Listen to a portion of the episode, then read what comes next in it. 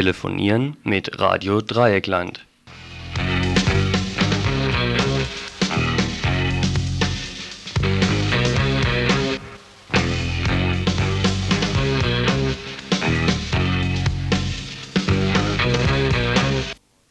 Herzlich willkommen heute am 22.03.1989 zum RDL Tagesinfo, was weiterhin das RDL Tagesinfo bleibt, auch wenn es heute durch eine Errungenschaft des 20. Jahrhunderts, wenn ich das richtig sehe, geprägt ist, durch das Telefon. Ausschließlich, na, bis auf einen einzigen Beitrag, den wir euch ganz am Anfang bringen wollen, werden wir heute laute Telefongespräche bringen. Das kommt unter anderem daher, da wir zu zweit dieses RDL Tagesinfo erstellt haben, trotzdem eine einigermaßen breite Themenvielfalt euch sichern wollen und es uns leider nicht anders möglich war als rein telefonierend.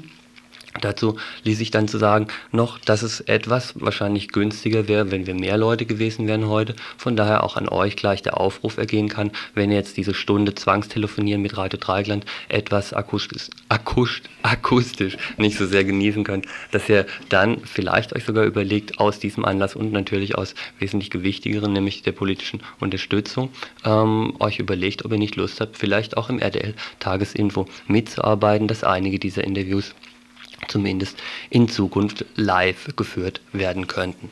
Was ich da gleich auch noch anführen kann, eine Möglichkeit mit uns zu telefonieren, wollen wir euch heute auch gleich geben, da das Ganze ja nicht nur distributiv, sondern kommunikativ sein soll. Ihr könnt natürlich auch zu jedem Beitrag noch was sagen, aber eine Art von Telefonaten erstreben wir im Moment ganz besonders. Heute, wie schon gesagt, ist der 22. März. Der Monat währt also gerade noch nicht mal ganz zehn Tage. Unser Mitgliederstand heute, wenn ich das richtig sehe, sind 1841 Mitglieder. Wir haben gesagt, wir brauchen bis zu Ende des Monats 2000.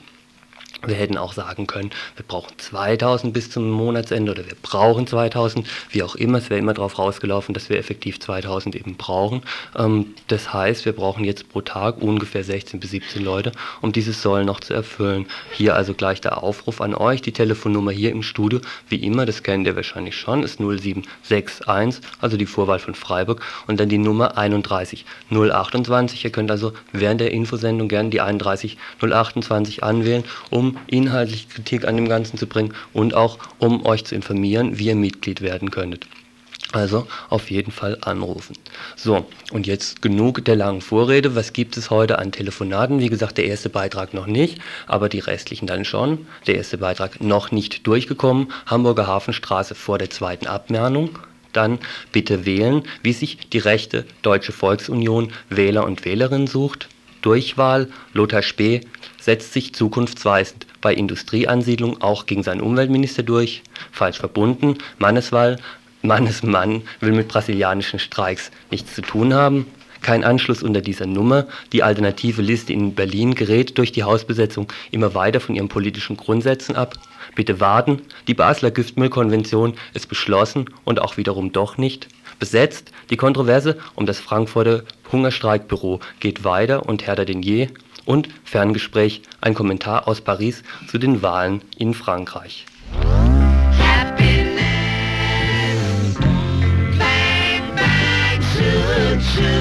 Ja,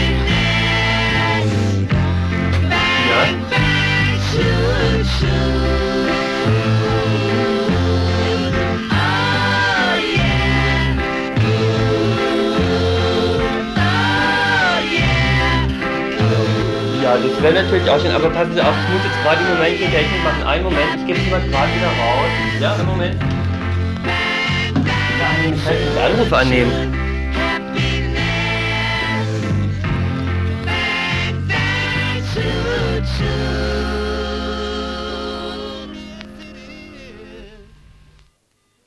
Kommen wir zu unserem ersten Beitrag. Das war jetzt, glaube ich, ein kleiner technischer Fauxpas, da hier noch ähm, auf Sendung war, das wollte ich nicht. Da kam gerade eben schon der erste Anruf rein. Eier-Ankündigung, was wir natürlich auch unter Umständen gerne entgegennehmen, nur wir brauchen eben auch Geld. Kommen wir zum ersten Beitrag. Wie gesagt, die Hamburger Hafenstraße, quasi das Lebenswerk von Herr Donani, scheint wieder einmal gefährdet zu sein, oder nicht? Hafenstraße, das sind doch diese schönen bunt bemalten Häuser, an denen die Touristenbusse vorbeifahren, um ihren Insassen Exemplare echt Hamburger Chaot zu präsentieren. Hafenstraße, das ist doch, wo die Hamburger Autonomen das Gewaltmonopol des Staates in Frage gestellt haben und sich durchsetzten. Hafenstraße, das sind jedenfalls seit dem Wunder von Hamburg die Häuser, in denen durch Verträge die Besetzung legalisiert und das Wohnen darin gesichert wurde. Wohnen gesichert, das gerade scheint nun wieder immer mehr in Frage zu stehen. Ohne Hektik, aber stetig bemüht, sich der Hamburger Senat unter Henning Froscharau die Voraussetzungen für eine juristisch einwandfreie Räumung der Häuser zu schaffen. Erster Schritt war, nicht mehr die Lewitz Stiftung wird in Zukunft Vermieter der Häuser an den Pfarreien Hafenstraße sein. Diese Stiftung war dem Senat gegenüber den Bewohnern zu lasch. Stattdessen ist nun Vermieter eine neue GmbH, eigens gegründet zur Kontrolle der ungeliebten Unruhestifter und direkt dem Hamburger Senat unterstellt. Zweiter Schritt nun, der Senat diskutiert, der Hafenstraße eine Abmahnung zuzustellen. Angeblich sollen zwei Autoknacker in die Hafenhäuser geflohen sein und angeblich hätten die Hafenbewohner der Polizei die Türen versperrt. Der Senat will damit die zweite Abmahnung in gleicher Sache aussprechen. Schon einmal wurde das Nicht-Einlassen von Polizei als Mietverstoß geahndet. Zweite Abmahnung, das würde bedeuten, der Senat könnte die Bewohner kündigen. Eine juristisch einwandfreie Räumung, wie Bürgermeister Foscherau sie in letzter Zeit immer häufiger ins Auge fasste, könnte somit vielleicht möglich werden. Grund genug für die Hafenbewohner und ihre Unterstützer vom Initiativkreis Hafenstraße und Unterstützerinnen vom Initiativkreis Hafenstraße wieder in die Puschen zu kommen, wie es in Hamburg so schön heißt. Der Initiativkreis lud ein zu zwei Treffen im Gemeindehaus der Hamburger Friedenskirche und viele kamen. Ein großer Teil bereits wieder des Spektrums, das durch Demonstrationen zur Durchsetzung des Vertragsabschlusses beigetragen hatte. Diskutiert wurde unter anderem, ob Foscherau möglicherweise einen Schnellstart vorhaben könne. Anfang Mai nämlich ist in Hamburg Hafengeburtstag, 800. Hafengeburtstag und Unmassen von Besuchern werden erwartet. Da hätte Foscherau gerne die Häuser leer, das ist bekannt. Eine schnelle Räumung wurde dann aber doch für eher nicht wahrscheinlich gehalten. Denn vor einer völlig legalen Räumung, wie Foscherau sie immer vertritt, müsste zunächst ein langwieriger juristischer Weg beschritten werden. Die Kündigung würde nämlich auf Paragraphen des Mietvertrags beruhen, die sehr umstritten sind. Fachleute sind sich weitgehend einig, dass diese Paragraphen sittenwidrig und unwirksam sind. Und ein zweiter, vielleicht noch wichtigerer Grund, auf dem Hafengeburtstag selbst kann Foscherau natürlich keine Randale gebrauchen. Die würde aber ganz sicher kommen, wenn die Polizei kurzfristig am Hafen räumen würde. Auf längere Sicht aber scheint die Gefahr zu wachsen. Daher soll die Solidaritätsbewegung, die sich zwischenzeitlich anderen Themen zuwandte, Hungerstreik, Palästina etwa, reaktiviert werden. Keine kurzfristige Eskalation aber also in Hamburg. Aber die Auseinandersetzung scheint sich in einem mittleren Zeitrahmen wieder zuzuspitzen.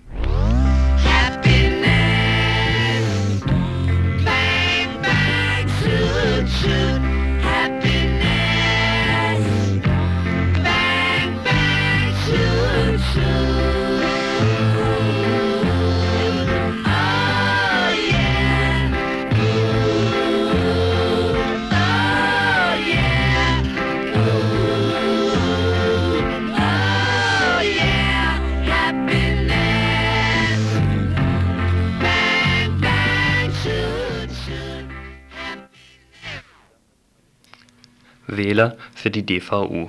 Die rechtsradikale Deutsche Volksunion des Gerhard Frey lässt sich allerhand einfallen, um auf dem Boden des Grundgesetzes ihre modrigen Wurzeln noch einmal mit neuen Trieben zu versehen.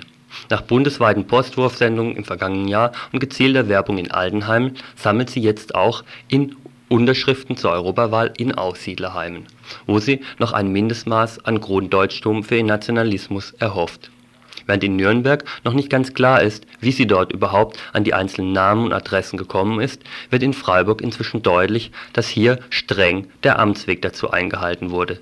Die Deutsche Volksunion die Listen schlicht vom Einwohnermeldeamt bekam. Ein normaler Dienstvorgang, der aber jetzt nach öffentlicher nach Öffentlichwerdung den Behörden doch etwas merkwürdig vorkommt. Der städtische Pressesprecher Bregger, heute Nachmittag in einem Gespräch mit Radio Dreieckland, im Gesetz heißt es in Meldegesetz Paragraph 34, die Gemeinde darf äh, sechs Monate vor Wahlen äh, Auszüge aus dem Wählerverzeichnis Parteien, die zu dieser Wahl auch antreten, zur Verfügung stellen.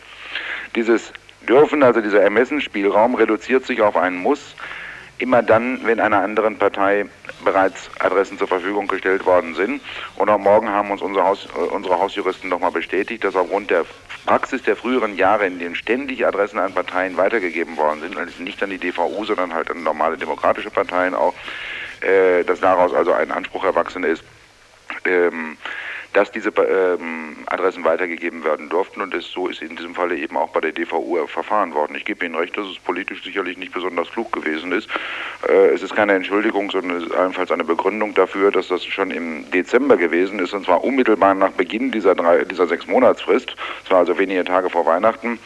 Es bezieht sich jetzt auf die äh, Europawahl, als diese Anfrage eingelaufen ist und dass der, der dortige Kollege im äh, Statistischen Amt, der das bearbeitet hat, äh, natürlich noch nichts ahnen konnte, wie zum Beispiel äh, die Berlin-Wahl, wie die Frankfurter Wahl ausgegangen ist und vielleicht auch die Relevanz dieser Geschichte einfach nicht gesehen hat. So hat das wir jedenfalls selbst gesagt. Also es steckt kein böser Wille oder so etwas dahinter, sondern es ist ein gewisses Maß an Nachlässigkeit gewesen. Das muss man zugestehen. Ja, was jetzt auch ein bisschen das Merkwürdige an der Sache eben ist, dass das Ganze eben zufällig in das Ressort von Herrn See fällt und Herr See auf Pressekonferenzen überhaupt ähm, in der Öffentlichkeit letzten Jahren auch sehr stark dafür aufgetreten ist, eben gegen Ausländerfeindlichkeit hier in Freiburg was zu tun und solche ausländerfeindlichen Stimmungen nicht hochkommen zu lassen. Wird das Ganze jetzt auch durchaus ähm, als äh, politischer Fehler gewertet, dass sowas passieren konnte? Doch, natürlich. Ich habe ja eben schon gesagt, politisch ist es äh, sicherlich ein Fehler gewesen, dass es so passiert ist. Im Übrigen ist es an ihm selbst, an Herrn See vorbeigelaufen. Er hat nichts davon gewusst und er hat von mir davon erfahren, nachdem wir also durch Anrufe darauf aufmerksam gemacht wurden, dass diese äh, Briefe rausgegangen sind. Äh, ich habe ihn daraufhin informiert, er wusste selbst nichts davon. Es ist auf der Ebene des Amtes erledigt worden und er kann sich halt nicht um jeden Verwaltungsvorgang des Amtes da kümmern. Auch das ist keine Entschuldigung, aber allenfalls eine Erklärung so äh, dessen, was tatsächlich passiert ist. Er zieht jetzt insoweit Konsequenzen raus.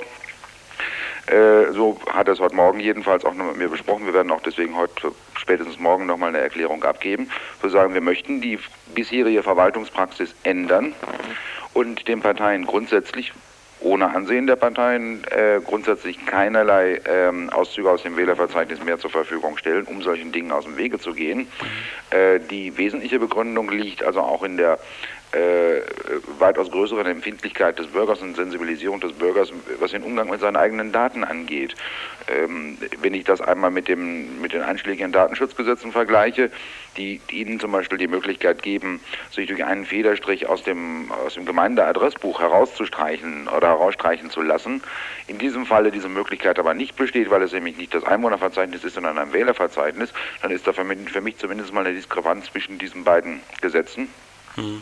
Und äh, wir wollen dem insoweit Rechnung tragen, dass wir diese Dinge nicht mehr herausgeben, eben um dem, ähm, ähm, dem, dem äh, Aspekt Rechnung zu tragen, dass also nun jeder Mann ein wenig und jeder Mann, jede Frau nun auch ein wenig äh, empfindlicher geworden ist, was den Umgang oder die Weitergabe der eigenen Daten angeht. Was allerdings noch offen bleibt, auch nach Ankunft von Herrn Bregger, ist die verfahrensrechtliche Frage. Müssen die Parteien dem zustimmen oder kann die Verwaltung selbst entscheiden, grundsätzlich keine Namen mehr rauszugeben? Das ist noch unklar, denn zumindest SPD und CDU haben in der Vergangenheit weidlich von dieser recht eindeutigen Form von legalem Datenmissbrauch Gebrauch gemacht. Der Hauptunterschied zur DVO DVU, sie wollten Jungwähler, die DVU hat in Freiburg nur die Jahrgänge 1900 bis 1930 angefordert. Und ein weiteres Problem bleibt trotz allem Aktivismus der Stadt natürlich trotzdem. Die Parteien haben nun mal die Daten und was sie damit machen, wird auch in Zukunft ihre Sache sein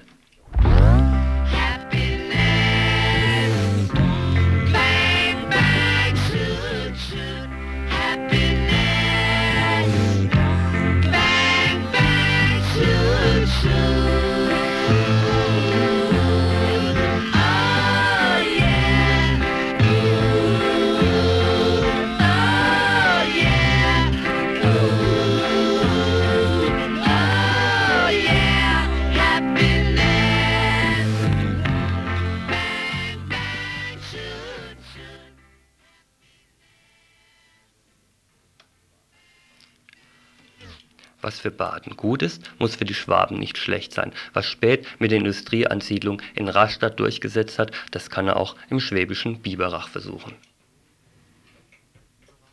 Bei Unlingen, Kreis Biberach, wurde direkt neben einem Naturschutzgebiet ein Industriegebiet ausgewiesen.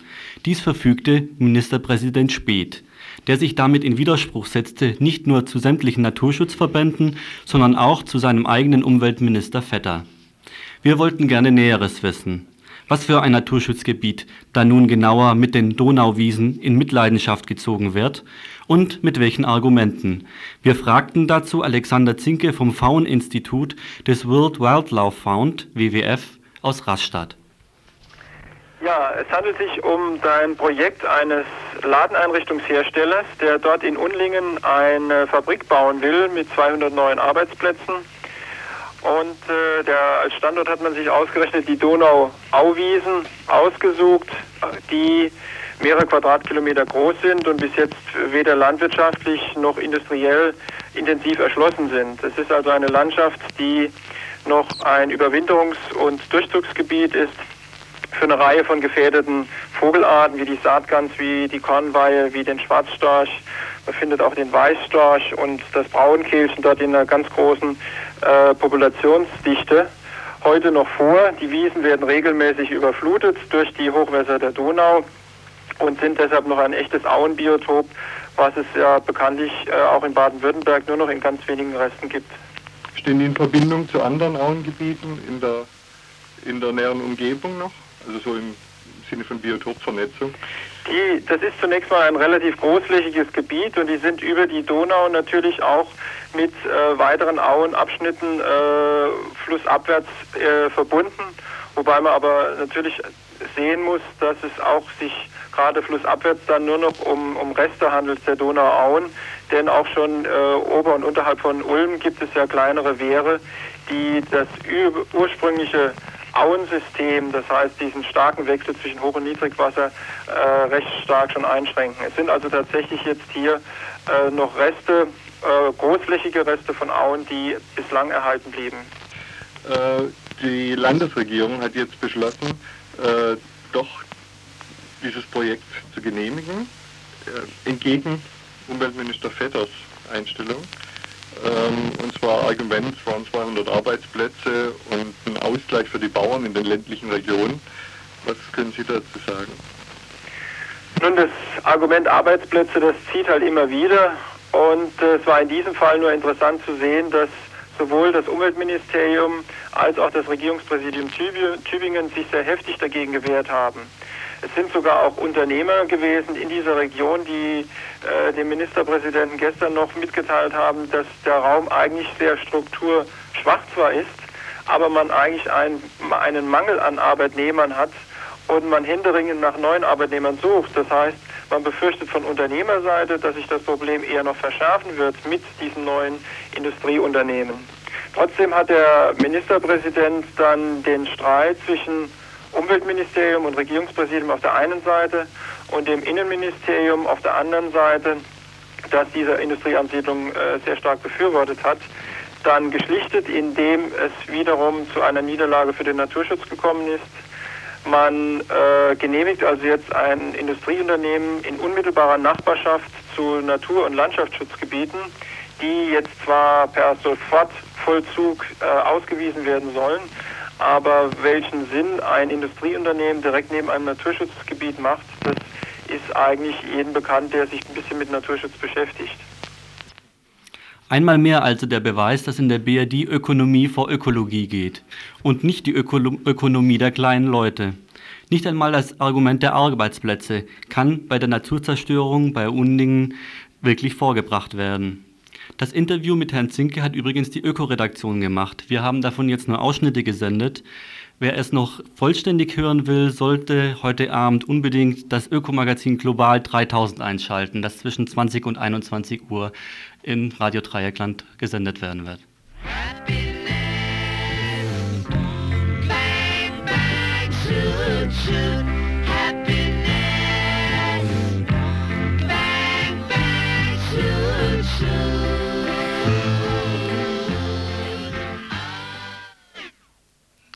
Streik in Brasilien geht weiter.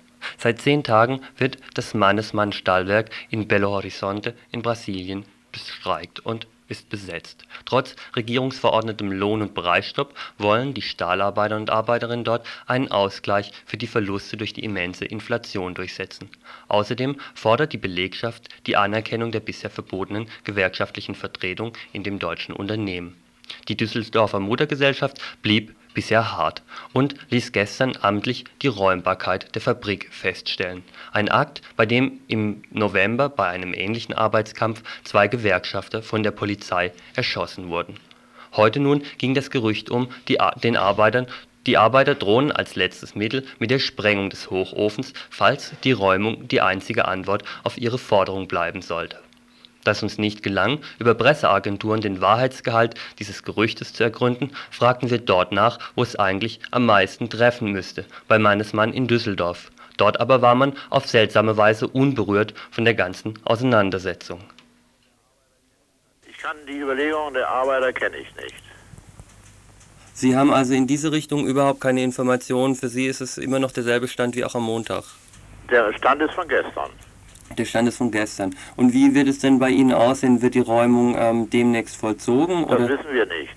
Wir sind wir ja nicht für zuständig. Das liegt dann bei der brasilianischen Polizei, oder? Ja. Mhm. Aber Sie haben sie jedenfalls beantragt.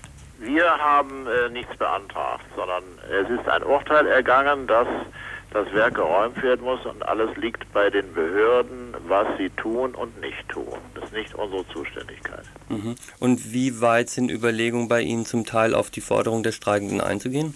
Solange das Werk besetzt ist, können wir keine Gespräche führen. Mhm. Sie würden die Gespräche aber dann führen, wenn das Werk nicht mehr besetzt wäre? Ähm, wir beantworten keine Fragen, die mit wenn anfangen.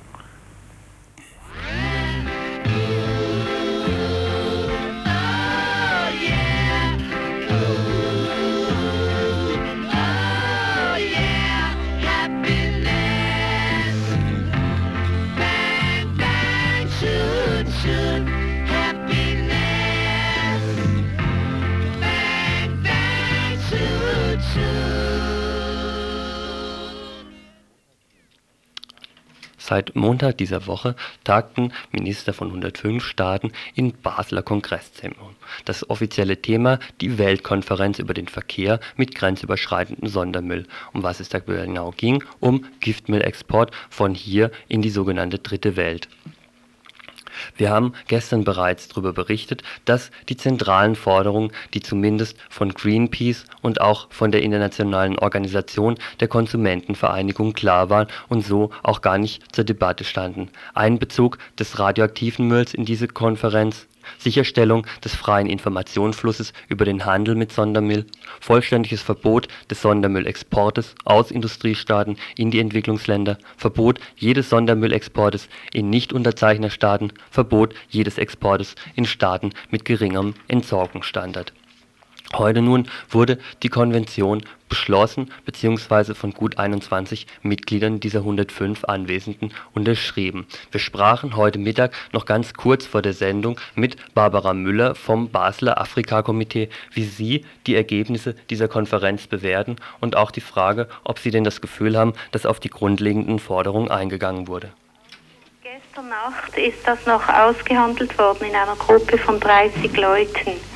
Und das kann ich nicht ganz genau verifizieren, aber es ist gesagt worden, im Wesentlichen sei den Forderungen der Afrikaner nachgegeben worden.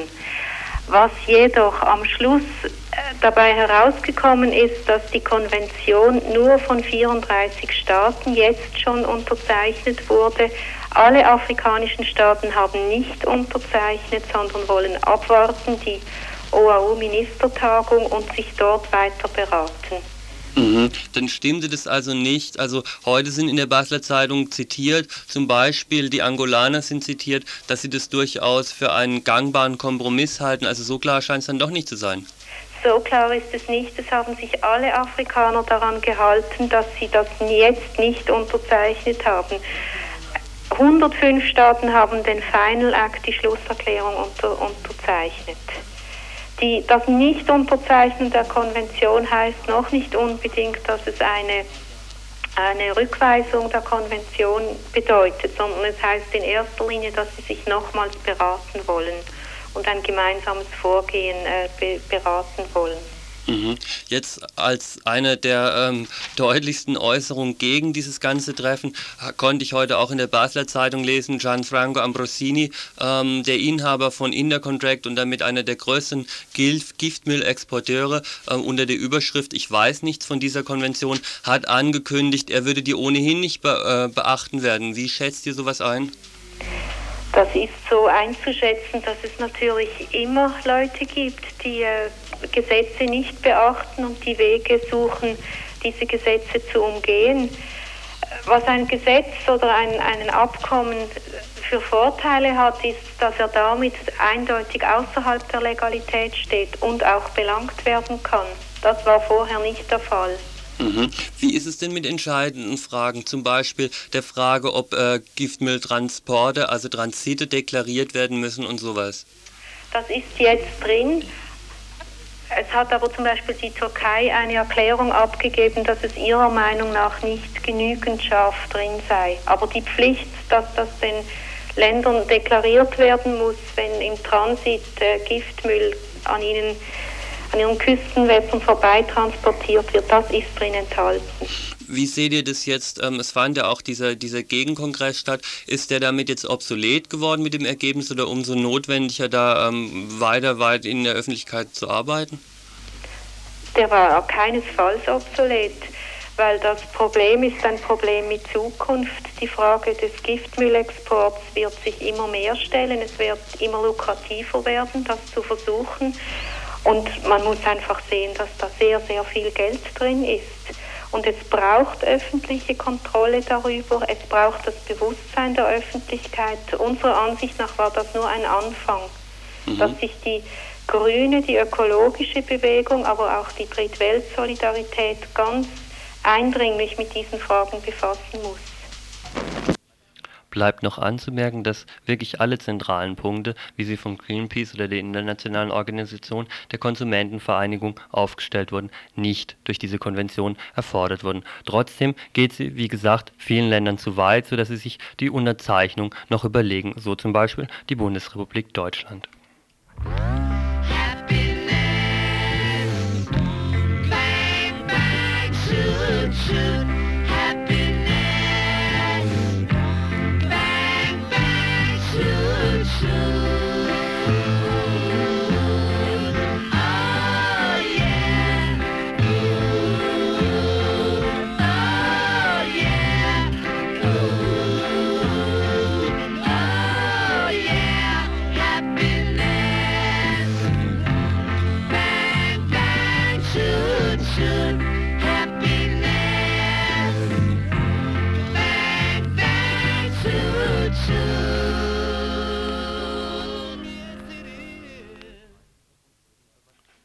Hungerstreik und Informationsbüros. Seit dem 1. Februar findet in der Bundesrepublik Deutschland bzw. in ihren Gefängnissen der nunmehr zehnte Hungerstreik politischer und auch zu einem guten Drittel sozialer Gefangener statt. Während die Forderung nach Zusammenlegung und Entlassung der haftunfähigen Gefangenen bis weit in ein bürgerliches Lager breite Unterstützung findet, präsentiert sich ein Punkt als von dauerhaftem Streitwert die Einrichtung von Hungerstreik-Infobüros mittels Besetzung in überwiegend grünen Räumen, in Frankfurt zum Beispiel im ehemaligen KBW-Hochhaus an der Mainzer Straße. Nachdem ein Teil der Grünen einfachheitshalber die Räume gekündigt hat und so das Problem elegant an die Nutzerversammlung abschob sprach, brachte die Frankfurter Polizei gestern Abend die Schwierigkeiten der gesamten Auseinandersetzung innerhalb der Linken geschickt auf einen politischen Nenner. Nachdem am Abend ein paar brennende Reifen auf einer Straße lagen und ein angekokeltes Baugerüst zum Anschlag hochstilisiert wurde, wurden die Räume in der Mainzer Straße vorsorglich polizeilich heimgesucht und alle anwesenden 29 Besetzern und Besetzerinnen erkennungsdienstlich behandelt der 129a-Verdacht schwebt seitdem den ganzen Tag über den Besetzenden. Just die vier Stunden nächtlichen Polizeibesuches zwischen rund 24 und 4 Uhr morgens waren aber auch die Zeit des Ultimatums, bis zu dem sich die Besetzer und Besetzerinnen auf zwei der zehn Räume hätten zurückziehen sollen, so das Angebot zur Tolerierung der Eigentümerin der linken Kühl KG Warum auf dieses Angebot nicht eingegangen worden wurde und auch unabhängig von dem Polizeieinsatz nicht eingegangen werden sollte, erklärten uns die Besetzer heute so hier eine. Ähm, also es ist so, dass wir das sehr wohl erstmal in der Presseerklärung so gesagt haben, dass wir die ganze Etage brauchen. Aus den Gründen, dass hier mittlerweile innerhalb der dreieinhalb Wochen die verschiedensten Gruppen und Einzelpersonen halt hierher kommen und wir die Räume auch brauchen. Wir brauchen auch das technische Gerät als Infobüro und wir brauchen die Räume, um uns zu treffen für Diskussionen und Überlegungen, politische Initiativen zur durchsetzenden Zusammenlegung zu entwickeln. Ne? Das heißt konkret, es gibt Antifa-Gruppen, es gibt Nika-Komitee-Gruppen, es gibt Frauengruppen, es gibt äh, die linke Liste aus der Uni und die autonome Liste aus der Uni und es gibt uns und die Volksküche und es ist äh, es sind einfach total viele Leute mittlerweile, die wie wir hier in Frankfurt als revolutionäre Kräfte ein Zentrum brauchen. Das ist existenziell für uns, um überhaupt einerseits die Zusammenlegung durchzusetzen, um andererseits für uns hier eine eigenständige Politik zu entwickeln. Belegschaft und Mieter des Hauses wollen nun mit wörtlich Maßnahmen bis knapp unterhalb der Räumung reagieren. Direkt nach einer Versammlung ihrer Seite heute Nachmittag sprachen wir mit einem ihrer Vertreter. Für uns ist es im Moment wichtig, dass wir die äh, Stellung der gesamten Belegschaft und, und, der Mieter im Haus, dass wir die äh, äh, festigen und also dort auch eine einheitliche äh, Meinung zustande kriegen. Und des Weiteren, nachdem dieser ganze Konflikt ja die ganze Zeit von Seiten der Grünen unter den Teppich gehalten worden ist, auch in der, in der breiteren Öffentlichkeit äh, äh, die, die Situation, die hier entstanden ist, zu, äh, äh, zu erläutern. Und äh, das ist in Frankfurt halt auch so, dass dieses Projekt hier einen schon einen Stellenwert hat und auch einen, Gesellschaft, einen gesellschaftlichen äh, Charakter und äh, dass diese, dass diese Sachen äh, einer interessierten Öffentlichkeit zugänglich gemacht werden, deswegen halt auch oder diese Veranstaltung heute Abend, sodass wir äh, uns davon erhoffen, dass zumindest äh, also öffentlich äh, auch Druck auf die Besetzer und Besetzerinnen ausgeübt wird, um äh, zu einer friedlichen, zivilen Lösung zu kommen. Mhm. Es sei nochmal gesagt, heute Abend auf die Veranstaltung werden wohl sowohl die Grünen kommen, ob die sich, obwohl sie sich inzwischen relativ elegant aus der ganzen Sache gezogen haben, indem sie einfach gekündigt haben, und die Besetzer und Besetzerinnen wollten auch hinkommen. Glaubt ihr, dass ihr die dort überzeugen könnt oder halt eher ihnen einfach zeigen könnt, wie groß der Druck gegen sie ist? Es geht uns jetzt nicht so darum zu zeigen, äh, den Besetzern, wie groß der Druck gegen sie ist. Also zunächst mal, ich, ich würde mal annehmen, dass zumindest Teile der Grünen äh, hierher kommen. Es, sind ja, es ist ja auch weiterhin so, dass der grüne Kreisverband äh, in, dem, in, äh, in den Räumen äh, weiter arbeiten will. Also der ist auf derselben Etage. Äh, was die, die bis jetzt rausgegangen sind, ist der Landesverband Hessen. Also da gibt es durchaus Unterschiede in den Grünen. Mhm. Das Zweite geht es uns jetzt bei dieser Veranstaltung nicht darum, einfach nur den Besetzern zu zeigen, äh, dass, äh, äh, welcher Druck da ist. Das ist äh, weniger äh, das, das Problem, sondern uns geht es darum, unseren Standpunkt Ihnen gegenüber und aber auch der Öffentlichkeit gegenüber zu erläutern. Mhm. Ihr hattet gerade eben eine Belegschafts- und Mieterversammlung. Ich denke, sicher ein Thema eben war nochmal dieser Polizeieinsatz heu, äh, heute Nacht. Also war auch immer ganz klar, war auch ein Grund für die Grünen, da ähm, Skrupel zu haben, weil ganz klar gegen die Leute ähm, auch ähm, notfalls 129a-Verfahren laufen. Dieser Polizeieinsatz hat ähm, die Direktheit dieser Bedrohung auch nochmal ein bisschen vermittelt. Wie ist es denn grundsätzlich? Ähm, glaubt ihr trotzdem klar machen zu können, euch Inhalt inhaltlich solidarisch ähm, mit, äh, mit der Arbeit, dieser Hungerstreik-Öffentlichkeitsarbeit ähm, erklären zu können? Ich glaube, äh, dass wir da zwei Sachen auseinanderhalten müssen. Also äh, wir, wir als Belegschaft und Teile der Mieter haben jeweils ihre eigene Stellung zu diesen Sachen. Dieses Haus ist ein relativ, äh, relativ, äh, wie soll ich sagen, pluralistisches, äh, eine relativ pluralistische Angelegenheit. Äh, dort gibt es äh, Differenzen über äh, Sachen, aber ich glaube, dass im Großen und Ganzen die Einheit da über die über die, die Haftbedingungen, über die Änderung der Haftbedingungen, über die Abschaffung des Paragraph 129a, dass dort Einheit besteht und dass es auch notwendig ist, Öffentlichkeitsarbeit zu treiben und weshalb wir auch in unserer Vermittlung das äh, akzeptiert haben, dieses Anliegen, indem wir sagen, gut, äh, die, es sollten zwei Räume zu, äh, zur Verfügung gestellt werden. Äh, ich glaube aber, dass, dass das äh, jetzt gar nicht für uns äh, das Problem ist, unsere Stellung dazu, sondern wir werden in einer ganz anderen Art und Weise in diese Sache hineingezogen, indem halt durch diese Besetzung dieses Projekt als solches bedroht wird. Und das sehen im Grunde die Besetzer und Besetzerinnen auch ganz ähnlich, wenn auch in der Frage der Mittel doch etwas anders. Also wir müssen vor allem erstmal reden darüber. Ich kann erstmal was für mich sagen. Und zwar ist es so, dass wir, also ich sehe nicht so, dass wir das Gesamtprojekt gefährden. Das ist ziemlich vorgeschoben. Ich kann noch nicht sagen, was das genau ist von Ihnen aus. Was ich erstmal von außen sehe, was Ihr Gesamtprojekt ist, hier eine Alternative mitten in der imperialistischen Metropole aufzubauen. Also quasi alternativer Kapitalismus oder wie immer du das nennen willst, hier zu entwickeln.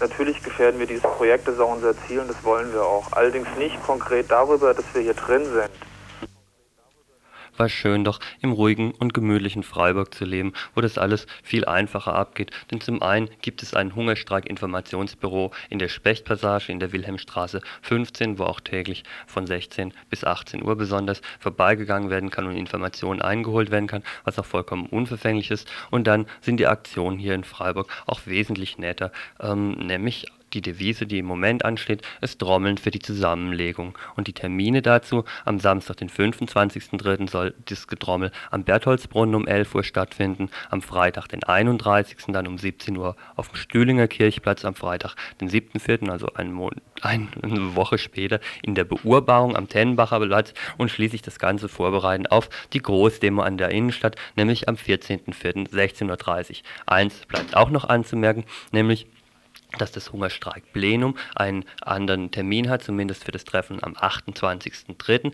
also kommenden Dienstag. Es ist nicht wie gewohnt, ich glaube 20 oder 21 Uhr war das, sondern wird um 19 Uhr in der Fabrik stattfinden. Also nächstes Hungerstreik-Plenum am 28.03. kommenden Dienstag um 19 Uhr bereits in der Fabrik und ab da wird es wieder am üblichen Termin sein.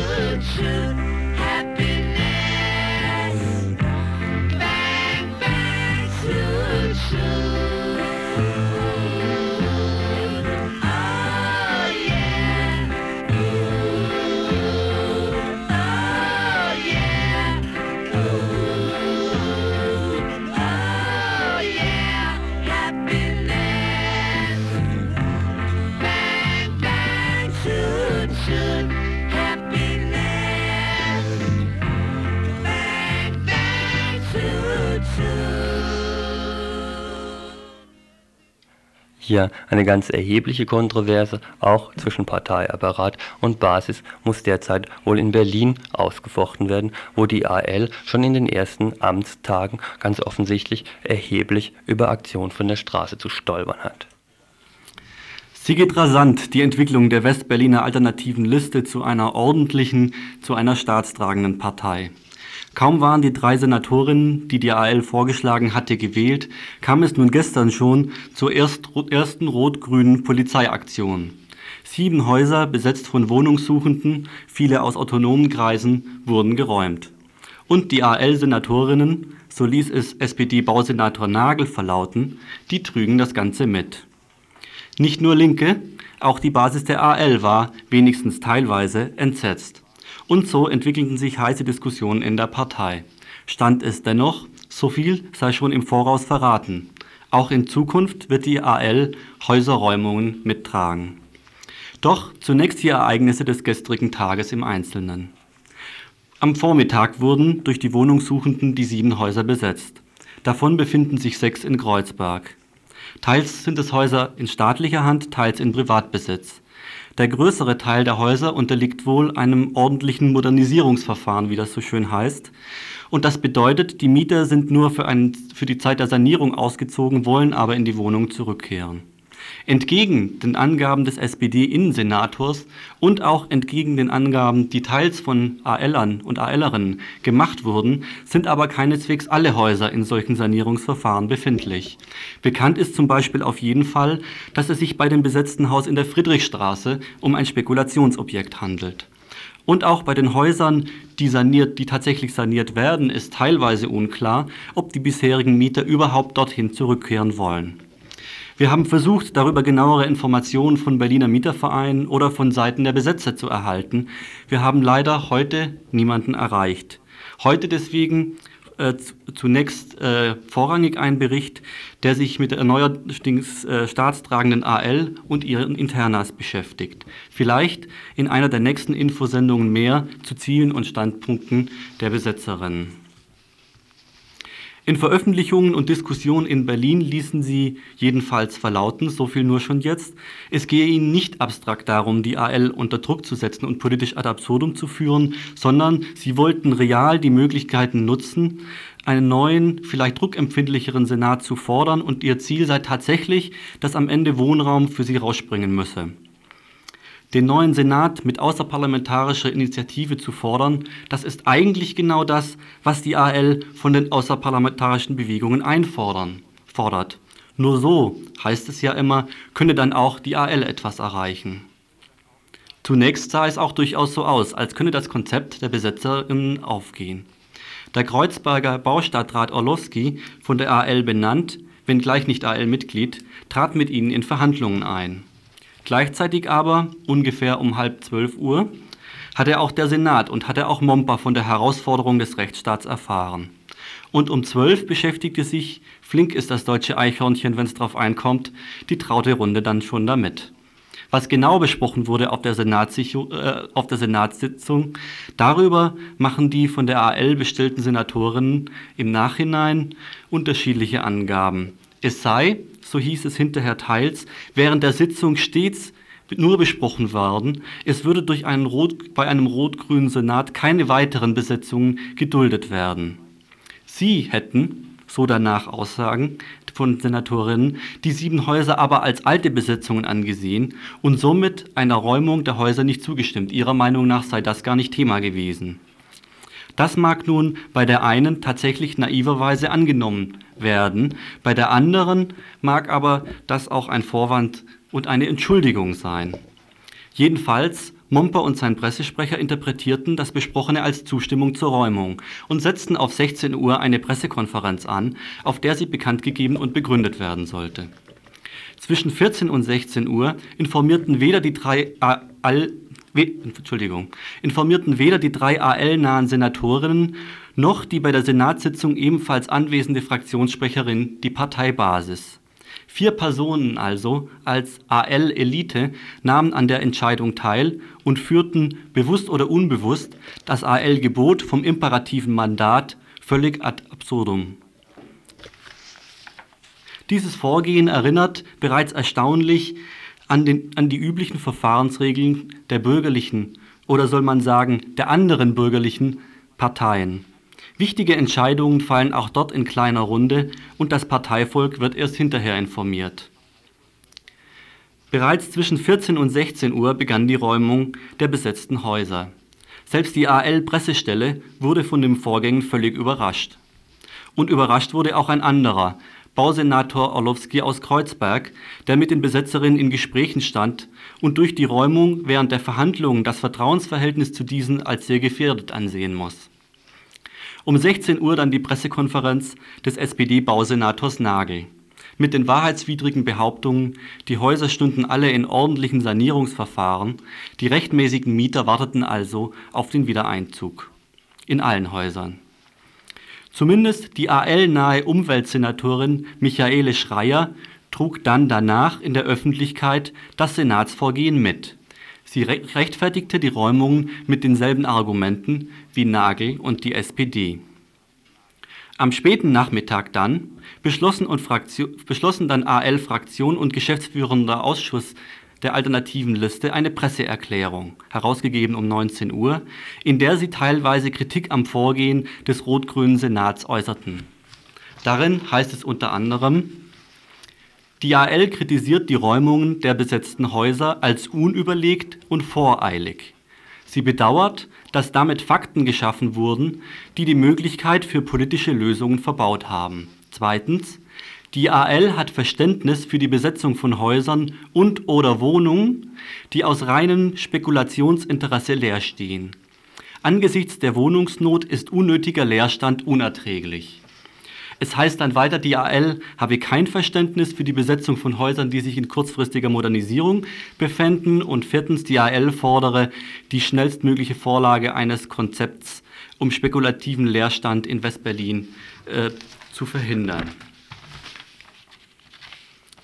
Ich habe nun Vorsicht, Entschuldigung, vorsichtige Kritik an den Räumungen. So also war zunächst die Reaktion der übertölpelten, übertölpelten Parteiführungsmitglieder auf die rot-grünen Räumungen.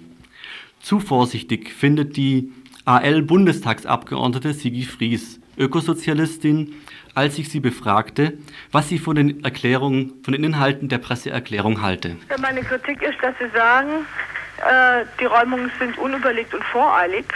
Das heißt, voreilig heißt immer, dass es doch Räumungen geben kann. Und das Zweite ist, dass sie eine Kritik bringen ähm, an den Besetzern, die Wohnungen besetzt haben, die also in diesem Sanierungsprogramm sind, wo ich der Meinung bin, also wenn der Stadt polizeilich räumt und da ist auch die AL beteiligt, ohne Gespräche mit denen zu führen, dann ist die Kritik also in dem Fall falsch. Man hätte mit denen reden können und auch überlegen können, also politische Lösung, ob sie woanders Wohnraum kriegen und sie auffordern können, da rauszugehen. Das ist aber gar nicht passiert. Und folglich finde ich die Kritik, die sehr in den Vordergrund geschoben wird, überall jetzt, also nicht berechtigt im Vergleich zu den Räumungen auch. Mhm. Also ich hätte schon so eine Erklärung, wenn ich eine Erklärung, wir haben uns überlegt, eine, die, wo wir noch wissen, vielleicht geben wir es nur als Stellungnahme in die AL rein, wo wir sagen, es ist nun mal Fakt, dass es diese Sanierungshäuser gibt und dass da politische Lösungen hätten gefunden werden müssen. Sigi Fries kritisierte weiter. Der Beschluss sage, die Räumung sei voreilig gewesen. Die AL dürfe aber ihrer Meinung nach auf keinen Fall Räumungen mittragen. Das verurteile sie in jedem Fall. Von voreilig dürfe daher keinesfalls die Rede sein. Weiter sei die Kritik auch an einem anderen Punkt zu schwach. Und es hätte das Verhalten der Senatorinnen kritisiert werden müssen. Diese hätten schließlich ohne Rückkopplung mit der Basis einen folgenschweren Beschluss gefasst. Sollten sie im Senat tatsächlich übertölpelt worden sein, hätten sie sich zumindest bei der Basis der AL zu entschuldigen. Soweit zum Stand der Dinge Dienstag 19 Uhr. Danach aber ging die Entwicklung weiter. Wie unsere Recherchen ergeben haben, traf sich Danach am Abend eine neue kleine intime Runde. Vertreten dabei Vertreterinnen und Vertreter aus AL und aus der SPD. Und zwar aus verschiedenen Parteiebenen, also Vorstand wie auch Fraktion. Thema des Treffens das Verhalten bei Räumungen in Zukunft und die AL-Kritik am Senatsvorgehen. Das Ergebnis dieses Treffens war nun, in Zukunft werden durch den rot-grünen Senat in West-Berlin keine weiteren Besetzungen geduldet. Das ist etwas euphemistisch, wohlklingend äh, formuliert. Es heißt aber im Klartext, in Zukunft wird der rot-grüne Senat in Berlin besetzte Häuser räumen und die AL wird alle Räumungen mittragen. Ausdrücklich wird keine Differenzierung gemacht zwischen Spekulationsobjekten und Sanierungsobjekte. Dabei hatte bisher sogar die SPD Verständnis geäußert in ihren äh, Veröffentlichungen, unter anderem Bausenator Nagel, auch auf der Pressekonferenz, für die Besetzung von Spekulationsobjekten. Die AL hat sich also darauf festgelegt, in Zukunft jeder Räumung unabhängig von den Hintergründen und Umständen, Umständen zuzustimmen. Wir wollten nun eigentlich hier im Info ein Interview führen und hatten das auch abgemacht mit Harald Wolf von der, von der undogmatischen Linken, der an diesen Verhandlungen gestern Abend teilgenommen hat. Das Interview ist jetzt leider nicht zustande gekommen. Wir wissen nicht, ob aus äh, praktischen oder aus politischen Gründen. Wir haben deswegen nur den kritischen Gegenstandpunkt aus der AL wieder von Sigi Fries, der Bundestagsabgeordneten der alternativen Liste. Sie war über unsere Informationen zunächst überrascht. Ich fragte sie, was sie von einem solchen Beschluss, wie er gestern Abend gefallen ist, halte. Nach unseren Informationen hat gestern Abend äh, ein Treffen von AL und SPD-Vertretern beschlossen, dass in Zukunft in Berlin keine weiteren Besetzungen geduldet werden sollen, dass also geräumt wird und zwar ähm, ohne Differenzierung in Spekulationsobjekte und Modernisierung. Wie, wie wertest du denn das? Eine schwierige Frage. Also ich bin natürlich überrascht, dass es überhaupt zu diesem Beschluss gekommen sein soll. Ich denke, was ich jetzt auch noch von anderen äh, Kontakten in Berlin gehört habe, dieser Beschluss stimmt. Ich werte das als verheerend, weil ich denke, das heißt, wir haben einen allgemeinen Beschluss gefasst, DAL, einen allgemeinen, äh, dass grundsätzlich bei Besetzung von Häusern Polizeieinsatz gefahren wird und geräumt wird. Das heißt, die AL ist nicht mal mehr bereit zu differenzieren, sondern die AL hat sich wieder der SPD untergeordnet, die eben in ihren Essential äh, das Recht auf Ordnung und Anerkennung des staatlichen Gewaltmonopols verlangt. Das wollte ich dich eben auch gerade noch fragen. Ist das eben nicht auch eine logische Konsequenz aus dem vorherigen Beschluss, denn der, die Essentials der SPD zu akzeptieren?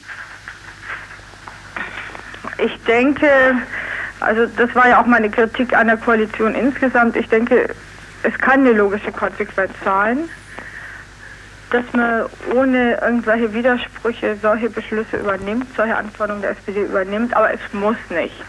Es besteht ja wohl die Möglichkeit, auf diesen einen Satz zu verweisen bei den Essentials, dass versucht wird, äh, mit politischen Möglichkeiten Konflikte zu lösen, dass man sich darauf beruft. Das hat die AL ja in ihrer Erklärung erstmal gemacht. Und dass wenn die SPD der Meinung der AL nach zu schnell Polizeieinsatz fährt, sich auch dagegen gewehrt wird. Es ist aber beides nicht gelaufen.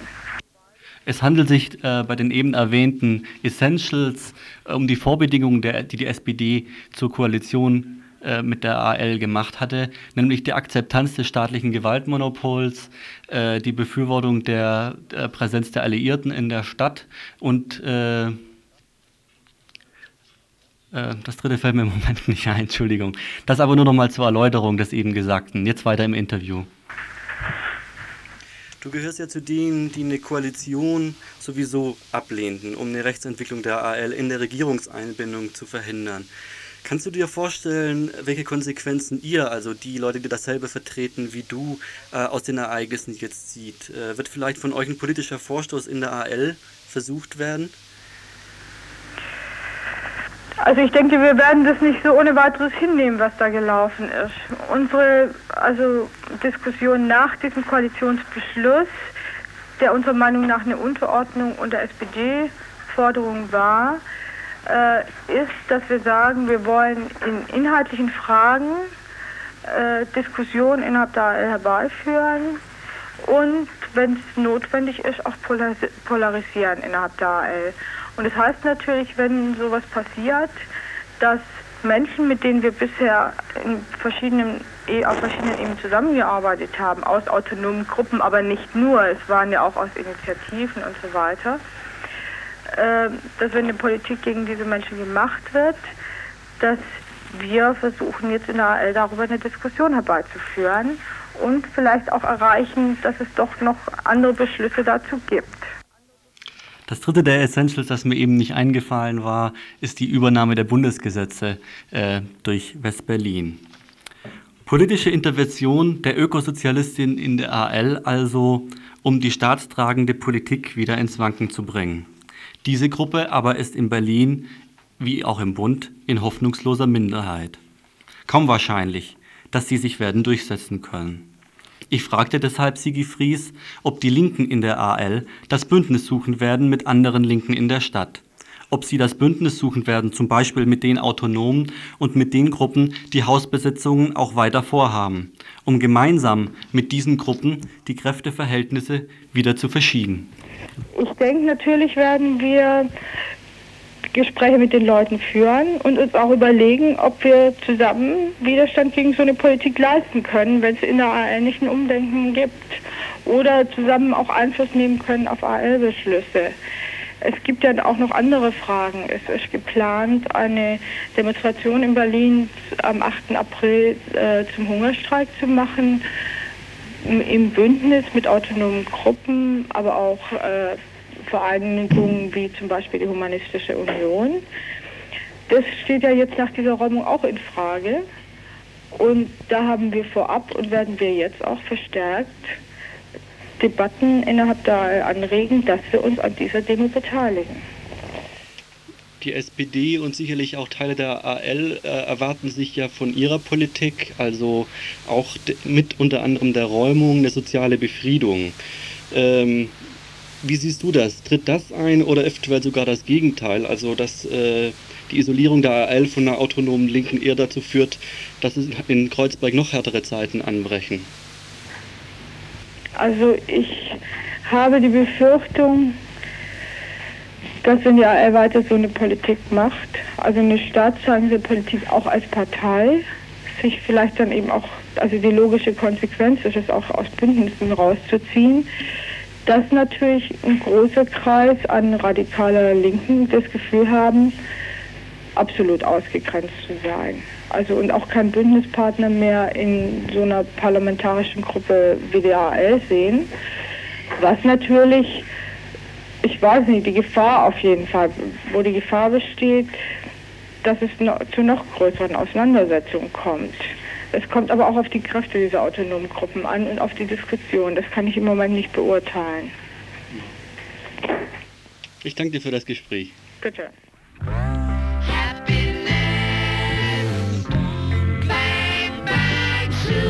Happy